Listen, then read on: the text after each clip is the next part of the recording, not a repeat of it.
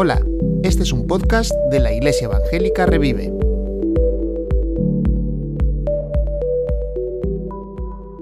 Muy buenos días a todos. Espero que estéis bien. No os preocupéis que es mi hijo, así que no hay ningún problema. Ya estoy acostumbrado. Pues tenemos un tema muy especial hoy. Vamos a hablar sobre hijos de Dios, como decía Germán, y hemos titulado de esta manera, Hijos de Dios, el mayor privilegio. Es un privilegio ya el hecho de estar aquí, como cada domingo, poder estudiar la palabra del Señor y poder aprender sobre, sobre lo que el Señor nos enseña cada vez que, que abrimos la Biblia para, para exponerla. Y, y, la verdad que tenemos un tema que, es uno de los principales temas de la Biblia, el tema de, de, ser hijos de Dios, de ser hijos de Dios. Y hoy no vamos a poder eh, ver todo el tema, porque sería imposible, pero vamos a intentar eh, captar la importancia que tiene eh, este tema para nosotros en el día de hoy, para cada uno de nosotros, para tu vida, para mi vida. ¿Qué significa ser hijos de Dios? ¿Tienes conciencia de tu verdadera identidad, de tu verdadero destino? ¿Eres consciente de cuál es tu identidad, tu verdadero destino? Tú eres hijo de Dios. Dios es tu Padre. El cielo es tu hogar. Cada día que pasa, estás un día más cerca de estar allí. El Salvador Jesús es tu hermano. Y todo cristiano es tu hermano también. Menuda frase. Esta frase no es mía, ¿eh? Esta es de Packer, del escritor al que estamos siguiendo durante estos días para, para estudiar el tema. Y él dice, esta es una de las ideas que deberíamos repetirnos cada día, como lo primero que te digas a ti mismo al levantarte y lo último que te digas al acostarte. Y cada vez que te encuentres con la mente desocupada. Hoy en día no tenemos mucho espacio para la mente desocupada, es verdad. Pero ¿tienes conciencia de tu verdadera identidad, de tu verdadero destino? Eres hijo de Dios. Dios es tu Padre, el cielo es tu hogar. Cada día que pasa estás un día más cerca de estar allí. El Salvador Jesús es tu hermano. Todo cristiano es tu hermano también. La identidad, la identidad de ser hijos de Dios. Y la identidad es uno de los temas más importantes para el ser humano, para cualquiera de nosotros. Seas cristiano o no lo seas, no importa. Inicialmente la identidad es un tema que te interesa. Es un tema además que está de constante actualidad y que está ahora mismo efervescente en toda nuestra sociedad. El tema de la identidad. ¿Quiénes somos? Y por eso, porque es tan importante y porque no es un tema solo intelectual, sino que tiene que ver muchísimo con nuestras emociones, es un tema que genera conflictos constantemente. Pensad en los grandes conflictos que hay a nuestro alrededor en el mundo. Muchos de ellos son conflictos que tienen que ver con identidad. Por ejemplo, temas de nacionalismo, temas de fronteras.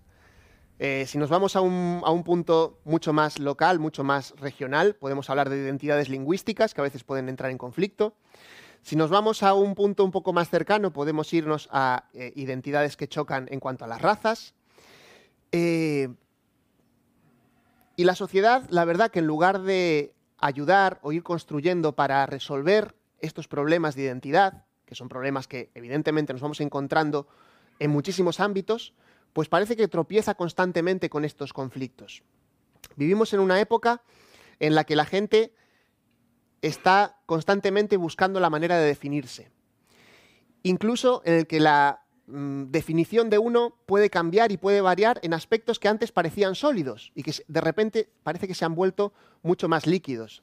Algunos sociólogos hablan de que estamos en una sociedad líquida, por eso, porque las cosas que antes eran firmes en la identidad de las personas parece que empiezan a deshacerse. Cosas como la familia, cosas como la nación, o cosas como incluso la sexualidad, que hay personas que ahora también pues tienen muchas dudas al respecto de ello.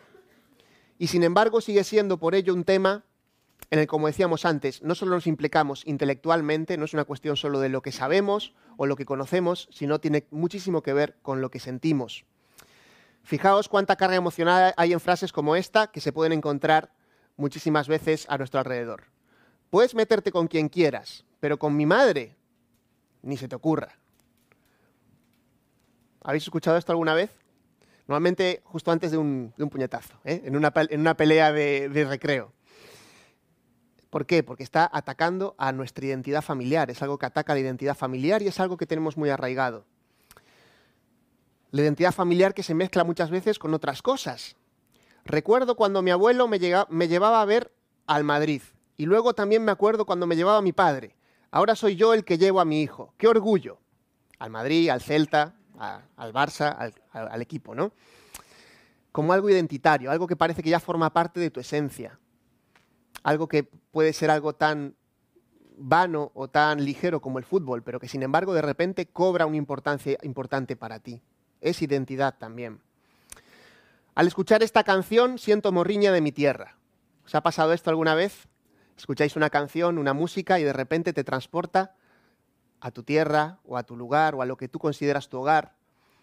Una identidad ahí también hay. Yo soy así. Yo así he nacido y nadie me va a cambiar. Identidad personal. Algo que muchos jóvenes buscan y muchas veces en la adolescencia es cuando afirmamos nuestra identidad personal. Eh, y lo hacemos pues también mostrándolo a los demás, a través de nuestros amigos, a través de nuestras aficiones, a través de nuestros gustos, identidad personal. No hace falta que ponga muchos más ejemplos. Creo que todos nos damos cuenta de lo importante que es saber quién es, saber quiénes somos, saber lo que uno es, porque eso nos ayuda y es lo que nos potencia también a vivir hacia los demás y, nos marca de alguna manera el motor, la fuerza directiva que tiene nuestra vida. Si sabemos quiénes somos, si tú sabes quién es, si tú sabes quién eres, eso va a marcar muchísimo la manera en la que tú vas a vivir tu vida. Esto es una idea que no solo está confirmada por la sociología, sino que viene también, por supuesto, en la Biblia. En la Biblia la identidad es un aspecto fundamental.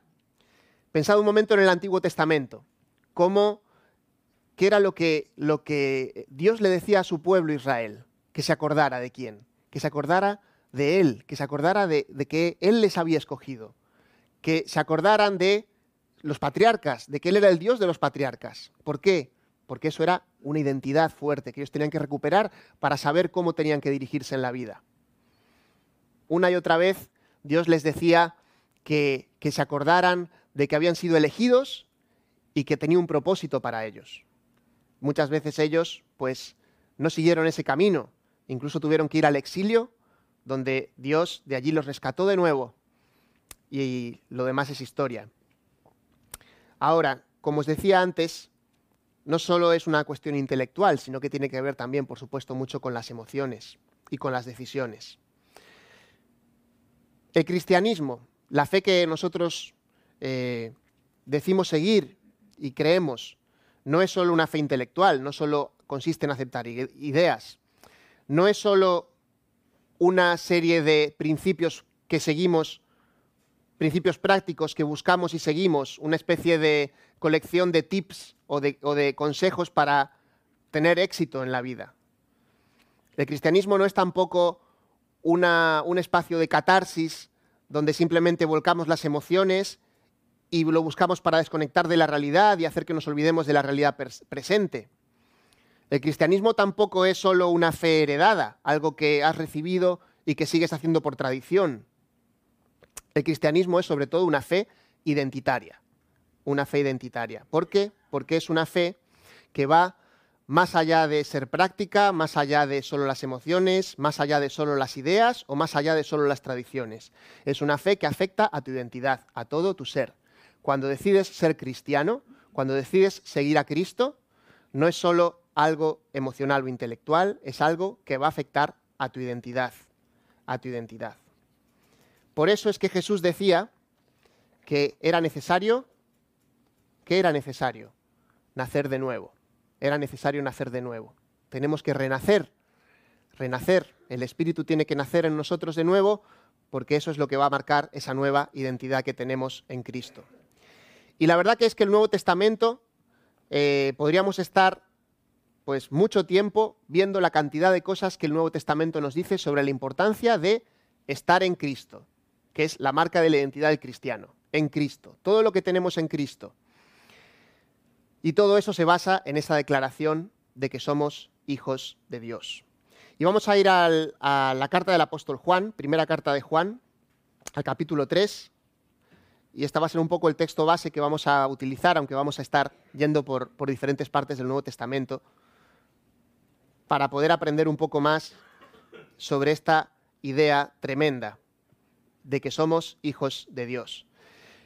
En primera de Juan 3 dice, dice el apóstol Juan, mirad cuán gran amor nos ha otorgado el Padre para que seamos llamados hijos de Dios. Y eso somos. Por esto el mundo no nos conoce, porque no lo conoció a Él. Amados, ahora somos hijos de Dios, y aún no se ha manifestado lo que habremos de ser. Pero sabemos que cuando Él se manifieste, seremos semejantes a Él, porque le veremos como Él es. Aquí Juan empieza con una expresión que es de sorpresa y de admiración. Mirad qué gran amor nos ha dado el Padre para que seamos llamados hijos de Dios. Y la versión nueva, nueva versión internacional lo pone entre, entre admiraciones. Y eso somos, y eso somos. Es impresionante pensar que somos hijos de Dios. Y por eso el primer punto es el privilegio de llamar Padre a Dios. Vamos a ver los privilegios de ser hijos de Dios. Vamos a ver tres puntos. El primero es el privilegio de llamar Padre a Dios. Dios se ha revelado en la escritura, se ha revelado también en la naturaleza y lo cierto es que ha puesto incluso conciencia en cada persona de que hay algo más, de que Él está presente, de que Él es real. Algunas personas rechazan la idea de Dios y luchan contra esa idea de Dios y buscan de alguna manera pues justificar, ya sea por el materialismo o por otras de otras maneras y de alguna manera pues viven luchando contra esa idea, ¿no? Y hoy en día hay mucho hay mucho ateísmo a nuestro alrededor que va en esa dirección. Otros digamos que se, se colocan en una especie de agnosticismo y es pensar que bueno, quizá Dios existe, hay algo, hay un creador y pueden llegar a reconocer que hay una fuerza o incluso le pueden llamar Dios que es quien ha hecho las cosas y que se ha revelado de forma natural en la naturaleza. Y bueno, pues eso te hace pensar, sí, algo debe haber. Pero cuando conocemos a Dios en la Biblia, vamos a encontrar no solo este Dios creador, este Dios que ha hecho criaturas y del que todos somos criaturas, sino que vamos a encontrar la gran sorpresa del Nuevo Testamento y es que nos ha hecho hijos de Dios. Ahora, ¿todos los humanos somos hijos de Dios? La verdad es que no, no todos somos hijos de Dios. Todos somos criaturas de Dios, porque todos sí hemos sido creados. Y todos somos criaturas de Dios. Pero hijos de Dios, como decíamos antes, son solo aquellos que nacen de nuevo. Aquellos que han conocido a Cristo y que han decidido seguirle y han puesto su confianza en Él. A partir de ese momento, en el momento en el que hemos decidido seguir a Cristo, el Espíritu Santo viene a nuestra vida y nos renueva y hace de nosotros una nueva persona y nos da esta nueva identidad que es la de ser hijos de Dios. Ahora, ¿por qué Dios escogió revelarse de esta manera? ¿Por qué Dios se reveló como Padre? Jesús trajo esta idea, no era una idea nueva, es decir, en el Antiguo Testamento ya Dios se había revelado como Padre, pero con Jesús como que se amplifica y se, y se presenta de una manera totalmente nueva y totalmente eh, llamativa. ¿Por qué? La verdad es que eh, habría varias razones. Una es que, por naturaleza, todos podemos entender lo que es un padre, porque todos hemos tenido un padre o una madre. Todos entendemos esta idea, en todas las culturas. No hay ninguna cultura en la que el hijo, los hijos se desvinculen absolutamente de los padres. Ni siquiera en las culturas colectivistas, que hay algunas, no muchas, pero hay algunas culturas colectivistas, siempre permanece el hecho de que tal persona ha sido hijo o hija de otras personas. Y lo natural es que esa relación se mantenga. Lo natural es que haya una relación de padres a hijos, de protección, de educación, de cariño, de guía, de ejemplo. Todo esto es, por así decirlo, sentido común que a veces, como dicen algunos, es el menos común de los sentidos. Pero es así. Y Dios se ha revelado de esta manera como Padre. Aunque a veces podemos tener ejemplos malos de, padres también, porque evidentemente somos humanos y hay padres terribles. Y hay muchas veces que nosotros como padres también fracasamos y no, y no protegemos o educamos o no damos cariño, o no damos la guía o no damos el ejemplo adecuado a nuestros hijos. Pero Dios trasciende todo ello. Él es el Padre perfecto. Él es el Padre ideal.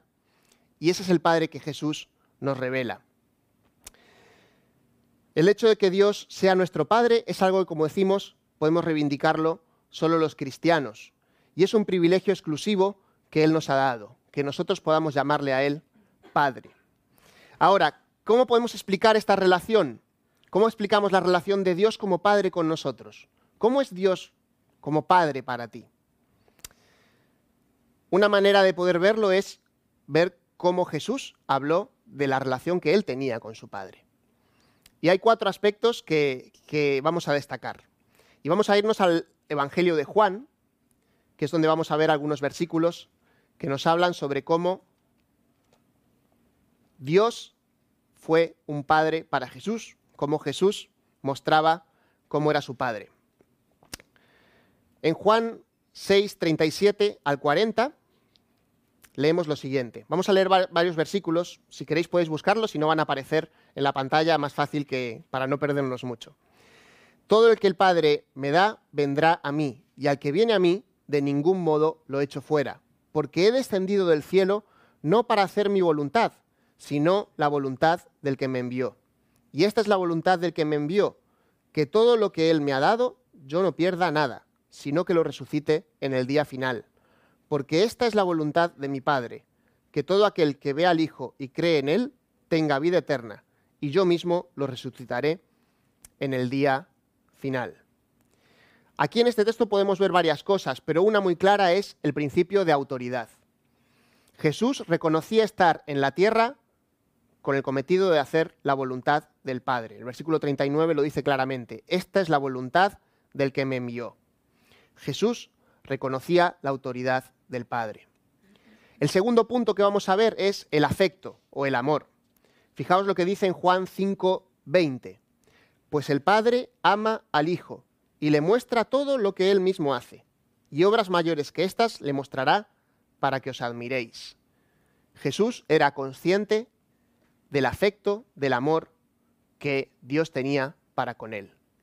Jesús reconocía a Dios como un Padre amoroso. En Juan 16:32 vamos a ver una característica más. Juan 16:32 nos dice, mirad la hora viene y ya ha llegado en que seréis esparcidos, cada uno por su lado, y me dejaréis solo. Y sin embargo, no estoy solo, porque el Padre está conmigo. Esto es comunión, la presencia del Padre siendo un consuelo y apoyo constante para Jesús. Un Padre que nunca le deja solo. El cuarto punto que vamos a ver está en Juan 5, 22. Juan 5, 22. Dice así. Vosotros adoráis lo que no conocéis. Nosotros, ah, no, eso es el 4, perdón. 5, 22 porque ni aun el Padre juzga a nadie, sino que todo juicio se lo ha confiado al Hijo, para que todos honren al Hijo así como honran al Padre. El que no honra al Hijo, no honra al Padre que le envió. Y aquí estamos hablando de honra o de honor. Autoridad, afecto, comunión, honor, honra, respeto. Esto nos habla de alguna manera de la pertenencia, de la importancia que es saber quién es tu padre, ¿no? Hoy en día se le da bastante valor a esto, ¿verdad? Al apellido o la familia que tienes. Depende del contexto muchas veces, ¿no? Pero, pero sí, que, sí que tenemos esa, sensación ¿no? de, de pertenencia que se marca a través del nombre. Y Dios aquí dice que tiene honra, quiere honra para sí, pero también la comparte, en este caso, con el Hijo. Y el Hijo honra al Padre, así como el Padre honra al Hijo. Autoridad, afecto, comunión y honor que Jesús tenía para con su Padre. Ahora, estos cuatro aspectos tienen su reflejo en la relación que nosotros tenemos también con Dios, con nuestro Padre. Y ahora sí nos vamos a ir de nuevo a Primera de Juan, porque digamos que van en paralelo los dos textos. Juan explicando la relación de, de Jesús con su Padre y el apóstol Juan luego en las cartas explicando la relación que nosotros como pueblo de Dios tenemos con nuestro Padre también. Primera de Juan 5, 1, 2 dice, todo aquel que cree que Jesús es el Cristo, él es nacido de Dios, y todo aquel que ama al Padre, ama al que ha nacido de él. En esto sabemos que amamos a los hijos de Dios, cuando amamos a Dios y guardamos sus mandamientos. Guardamos sus mandamientos. Autoridad. Reconocemos la autoridad de Dios sobre nuestras vidas y nuestro amor por Dios se refleja en nuestro comportamiento. Es muy importante este principio luego hablaremos un poquito más de ello. Pero, ¿por qué los cristianos le hacemos caso a los diez mandamientos, o leemos la Biblia, o queremos seguir a Jesús? ¿Cuál es, ¿Qué es lo que te mueve a obedecer a Dios? ¿Cuál es el motor de tu obediencia a Dios? ¿Es que Dios te va a castigar por si te portas mal? ¿Es temor? Algunos pueden decir que sí, que hay un temor reverente, y en parte puede ser bueno. Sin embargo, lo que la Biblia nos indica, y aquí sobre todo el apóstol Juan, es que tenemos que obedecer por amor. Obedecer por amor. Como obedecemos también muchas veces a nuestros padres o a nuestros abuelos, también por amor. No es solo porque Él nos lo diga, sino por lo que Él es para nosotros, ¿verdad? Y esto cambia totalmente la perspectiva de la manera en la que vas a vivir la vida cristiana. No vas a vivir en base a una especie de legalismos o a una especie de imposición. Vas a vivir buscando honrar a Dios, seguir a Dios, servir a Dios, hacer bien las cosas, no porque Dios te lo mande, sino porque amas a Dios. Y es muy distinto. Es muy distinto vivir de una manera o de la otra. Ahora, no solo autoridad, sino también afecto. Primera de Juan 4, 9 y 10. En esto se manifestó el amor de Dios en nosotros, en que Dios ha enviado a su Hijo unigénito al mundo para que vivamos por medio de él. En esto consiste el amor, no en que nosotros hayamos amado a Dios, sino en que Él nos amó a nosotros y envió a su Hijo como propiciación por nuestros pecados. El amor de Dios tan tremendo que está desde el principio y a partir de ahí nosotros también por eso podemos amarle. Su amor es previo al nuestro. No es que nosotros amamos primero a Dios y entonces Dios nos respondió con amor. No, no. Dios te ha amado. Dios te ama. Y cuando hemos abrazado ese amor es que podemos vivir bajo esa paternidad de Él. Comunión también. Primera de Juan 3, 3 24. El que guarda sus mandamientos permanece en Él y Dios en Él. Y en esto sabemos que Él permanece en nosotros, por el Espíritu que nos ha dado. Tenemos comunión con el Padre y Él permanece en nosotros, nos dice aquí Juan. Y honor también. Primera de Juan 2.15 dice, no améis al mundo ni las cosas que están en el mundo. Si alguno ama al mundo, el amor del Padre no está en él. El amor a Dios nos va a guardar del pecado porque va, como decíamos antes, va a afirmar nuestra identidad va a afirmar quiénes somos. Eh, esta semana estaba en Twitter y vi una frase y luego me acordé, a través de esa frase, me acordé de la película del Rey León. Me imagino que la mayoría la, habréis visto, ¿vale? Pues en el Rey León, eh, sabéis que, Simba, yo siempre destripo alguna película, pero bueno, supongo que esta no será un destripe. Eh, Simba se, se queda de alguna manera como huérfano en un momento y se marcha y en el momento que se marcha parece que se, quiere morir y, no quiere saber nada y para olvidar su pasado de alguna manera y vivir la vida, pues toma este lema de, Timón y Pumba que es eh, Hakuna Matata, vive y deja vivir, Hakuna Matata, vive y sé feliz. Y es un lema que, que en el momento pues es fantástico para él, porque le da una especie de nueva identidad, le da la oportunidad de empezar de nuevo, le da la oportunidad de disfrutar de la vida. Ahora, de repente, la realidad le golpea poco después y se vuelve a encontrar con que su familia, la familia que él ha dejado, está sufriendo, están destrozados, le necesitan y quieren que él vuelva. Ahora, ¿qué es lo que le ayuda a volver a él? Él no vuelve hasta que no vuelve a hablar con su padre y su padre le dice, recuerda quién eres, recuerda quién eres, recuerda quién eres. Cuando él recuerda quién es, que es el rey león, entonces, cuando sabe quién es, es que puede volver y cumplir con su destino y finalmente pues llegar a ser el rey que todos creían que podía ser. Vive y sé feliz o recuerda quién eres. Él tuvo que elegir y finalmente eligió bien, porque recordó quién era. No es muy diferente a lo que va a ocurrir en nuestra vida cristiana. Va a haber momentos en los que tal vez haya tentaciones a nuestro alrededor, haya dificultades, haya pruebas que nos lleven a intentar aislarnos o nos lleven a intentar separarnos o incluso a olvidar que somos hijos de Dios. Y ahí será cuando de alguna manera vas a tener que recordar quién eres. Nunca olvides. Por eso eh, Packer, y empezábamos con ese pensamiento, decía que teníamos que recordárnoslo cada día al levantarnos, cada día cuando te vayas a dormir. ¿Tienes conciencia de tu verdadera identidad, de tu verdadero destino? Eres hijo de Dios. Dios es tu Padre, el cielo es tu hogar. Cada día que pasa estás un día más cerca de estar allí.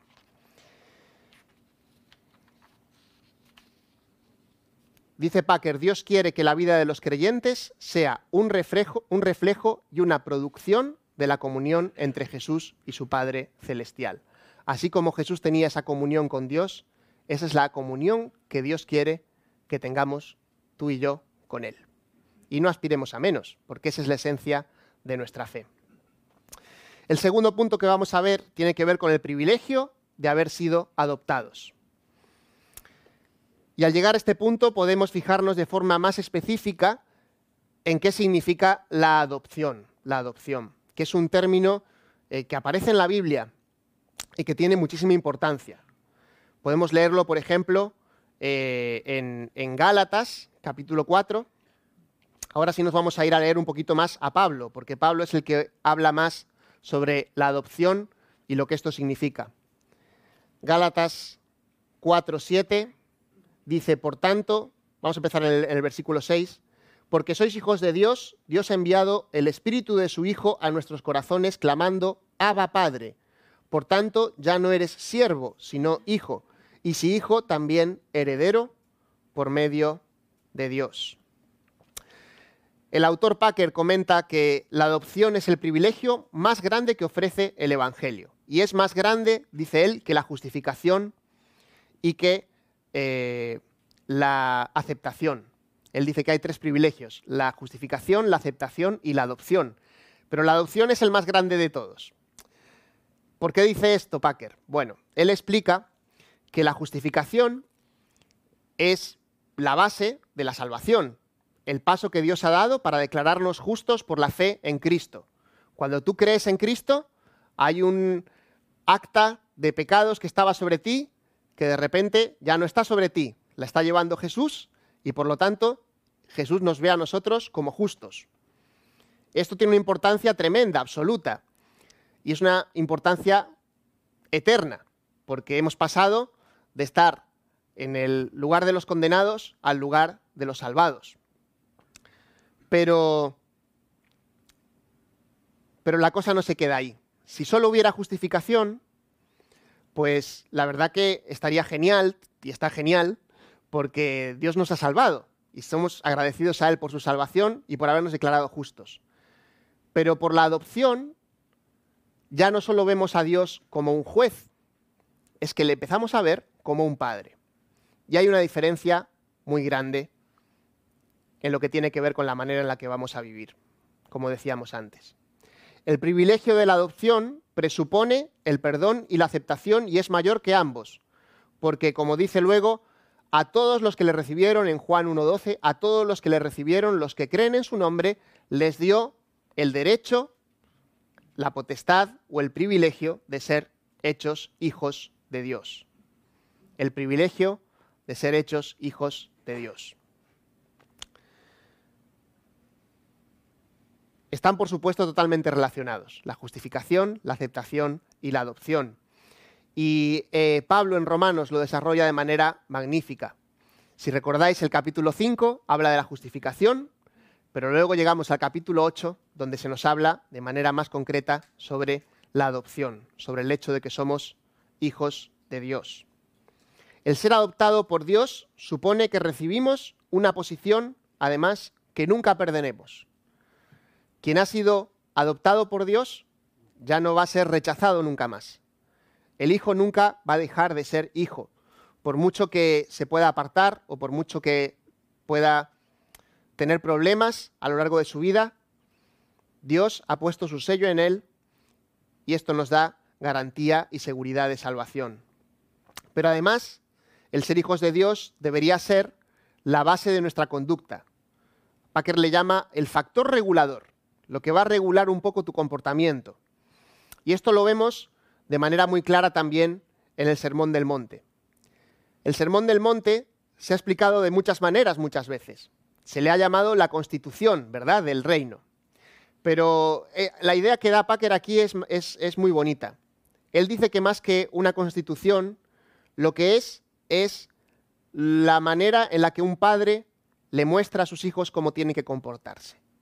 Si leemos el Sermón del Monte desde esta perspectiva, como un hijo que le dice a, como un padre que le dice a sus hijos cómo tienen que vivir la vida, pues vamos a entender muchísimo más esa manera en la que Jesús utiliza ejemplos, utiliza historias, utiliza figuras y en el medio de todo ello está la figura del Padre totalmente presente.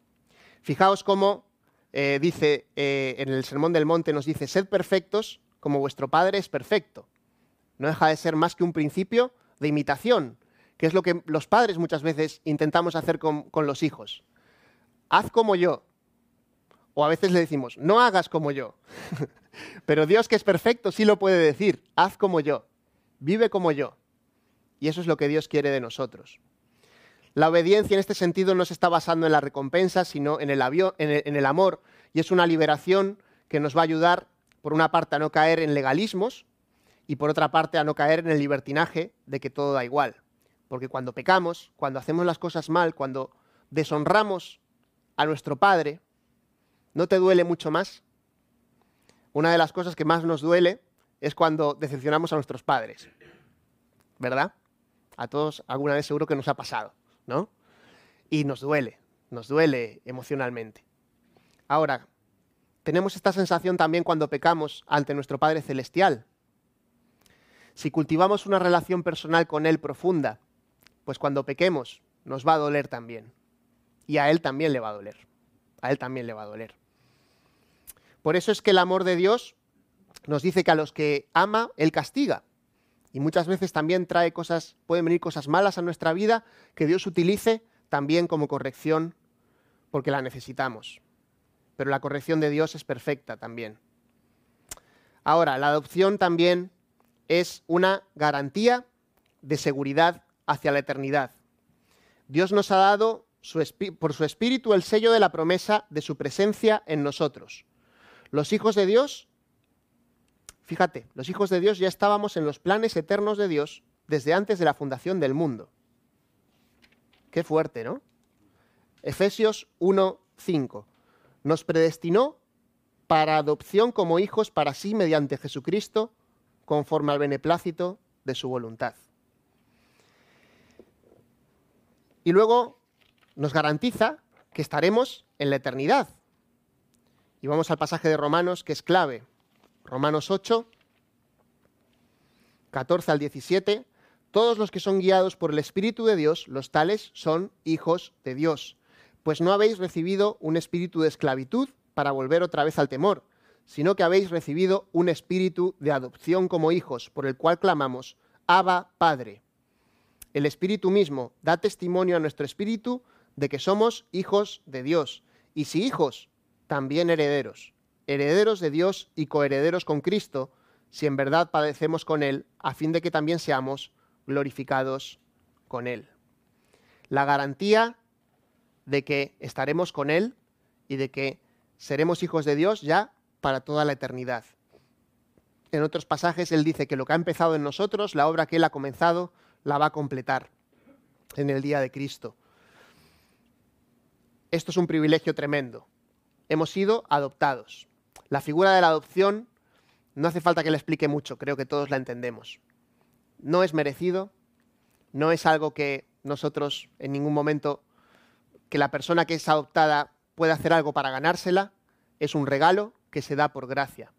Y por eso podemos ser muy agradecidos a Dios por este privilegio de haber sido adoptados.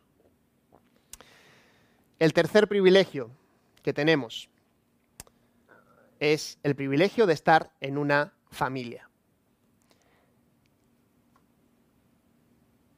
no somos hijos únicos. Dios ha hecho a muchos de nosotros hijos de Dios. Y eso hace que no estemos solos aquí en la tierra, ni que tengamos que vivir aislados. El cristianismo nunca es un llamado a, irse a la montaña a estar solo durante toda la vida. A lo mejor sí que te, llama a estar en la montaña durante un tiempo, pero no para siempre. Tenemos mucho que hacer y tenemos mucho para hacer y para ayudarnos unos a los otros. Dios no nos salva para aislarnos. En primera de Juan 4, ahí vamos a volver de nuevo, porque es una carta, la de la primera de Juan, en la que la doctrina y la práctica están totalmente entremezcladas. Y lo que Dios lo que Juan está todo el rato diciendo en esta carta es que así como el Padre nos ha amado, es que nosotros tenemos que amarnos unos a otros. Y la, y la marca y lo que hace claramente diferente a los cristianos de los que no son cristianos es ese amor que tenemos unos hacia otros. Primera de Juan 4, 7 y 8, amados, amémonos unos a otros, porque el amor es de Dios, y todo el que ama es nacido de Dios y conoce a Dios. El que no ama no conoce a Dios, porque Dios es amor. No estamos hablando de un emocionalismo, no estamos hablando de una simple emoción, o de algo que tengas que sentir, porque a veces no sentimos, a veces no sentimos amor por los hermanos. Estamos hablando de una decisión y de una relación que podemos construir. Estamos hablando de esa profunda relación que Dios tiene con Jesús, que es la que Dios quiere que nosotros tengamos con Él y también que tengamos entre nosotros. Es la relación que Dios quiere para sus hijos. En esta familia, además, todos estamos en el mismo punto. No hay hijos favoritos. Dios no tiene unos hijos privilegiados, ni tampoco ha hecho escalones que, tengamos que ir subiendo de, escalafones para poder acercarnos más a Él en dignidad. Muchas veces las religiones es lo que han hecho a lo largo de la historia. E incluso en el cristianismo a veces se han generado este tipo de divisiones entre las personas. Pero Dios no quiere nada de eso. Él ha venido a derribar los muros y hacernos una familia. Una familia en la que sí que hay diferentes roles, como en todas las familias, pero en la que sobre todo lo que tiene que haber es amor y servicio. Fijaos las imágenes que la Biblia utiliza para hablar de la iglesia. Por una parte, habla de un cuerpo, un cuerpo en el que hay diferentes funciones, pero también habla de una familia. También habla de la familia como la familia de Dios, que es lo que hemos sido formados una vez que Él nos ha salvado. La iglesia, como un cuerpo en el que nos servimos mutuamente, es otro regalo de gracia que Dios nos ha dado.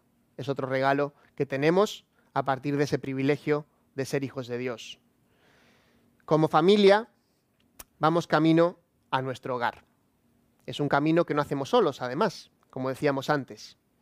Y es verdad que aquí vamos a tener roces, dificultades, caídas, incluso a veces nos vamos a pelear, porque los hermanos también se pelean a veces, ¿no? Es triste, pero es así.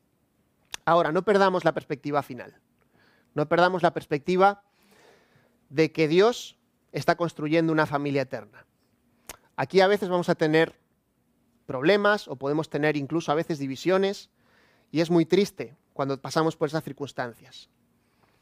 Pero es importante que no perdamos la perspectiva final. Dios está construyendo algo que trasciende muchas veces nuestras ideas o nuestros roces o nuestras diferencias. Dios está construyendo una familia que tendrá su culminación perfecta en la eternidad, cuando Él vuelva. Y allí ya, cuando tengamos el cuerpo glorificado y sin ningún pecado, ya no vamos a tener roces, ya vamos a tener felicidad y vamos a poder disfrutar no solo de la comunión perfecta con Dios, sino de la comunión perfecta entre todos los cristianos. Packer dice, lo que hará que el cielo sea cielo es la presencia de Jesús y la de un Padre divino reconciliado que por amor a Jesús nos ama a nosotros no menos de lo que ama al propio Jesús. Tremenda frase. Un Padre que ama a Jesús, que entregó a Jesús por nosotros y que no nos ama a nosotros menos de lo que ama al propio Jesús. El amor de Dios, que nos ha hecho sus hijos y coherederos de Jesús en la herencia. Llegamos ya al final. Y como os digo, es un tema que desde luego podríamos hablar horas. Podríamos hablar mucho sobre hijos de Dios y seguro que luego, en el tiempo de compartir, seguro que podréis compartir si queréis sobre este tema, otros temas, pero eh, creo que es un tema que, que nos da mucho para hablar y para alabar a Dios. Ahora me gustaría que termináramos como hemos comenzado, recordando esa frase tan impresionante. ¿no? Tengo conciencia de mi verdadera identidad, de mi verdadero destino. Soy hijo de Dios. Dios es mi Padre. El cielo es mi hogar. Cada día que pasa es un día más cerca del cielo. Mi Salvador es mi hermano. Todo cristiano es mi hermano también. Repitámoslo, digámonoslo cuando nos levantemos, cuando nos vamos a ir a dormir y cada vez que tengamos la mente desocupada. Pidamos que se nos ayude a vivir como quienes sabemos que todo esto es total y absolutamente cierto. Porque eso va a cambiar totalmente la manera en la que vivimos. Eso va a cambiar la forma en la que nos comportamos y también la forma en la que nos vamos a relacionar unos con otros. Qué privilegio tan grande nos ha dado Dios y qué bueno que podamos disfrutar de ello. Y que podamos empaparnos de estas ideas de la Biblia, estas ideas que van más allá de lo intelectual, sino que nos impactan también en nuestras emociones. Un Dios que no está lejos, un Dios que no es alguien que se haya quedado como un juez simplemente o como un creador, un Dios que se ha revelado como Padre, a quien podemos llamar papá, Abba, tú eres mi Padre. Qué bonito poder hacerlo así. Vamos a orar para terminar. Señor, te damos muchísimas gracias porque podemos llamarte Padre, porque así tú nos lo enseñaste y porque así tú te has revelado a nosotros. Y gracias Señor porque nos has adoptado, porque tenemos tantos privilegios, Señor, tantas bendiciones por ser tus hijos. Y también, Señor, gracias porque somos una familia. Gracias, Señor, por la familia de Dios. Gracias porque podemos servirnos, ayudarnos mutuamente. Y gracias, Señor, porque juntos podemos ver ese destino que, tienes para nosotros, Señor. Ayúdanos a vivir conforme a lo que somos, recordando quiénes somos, Señor. En el nombre de Jesús. Amén.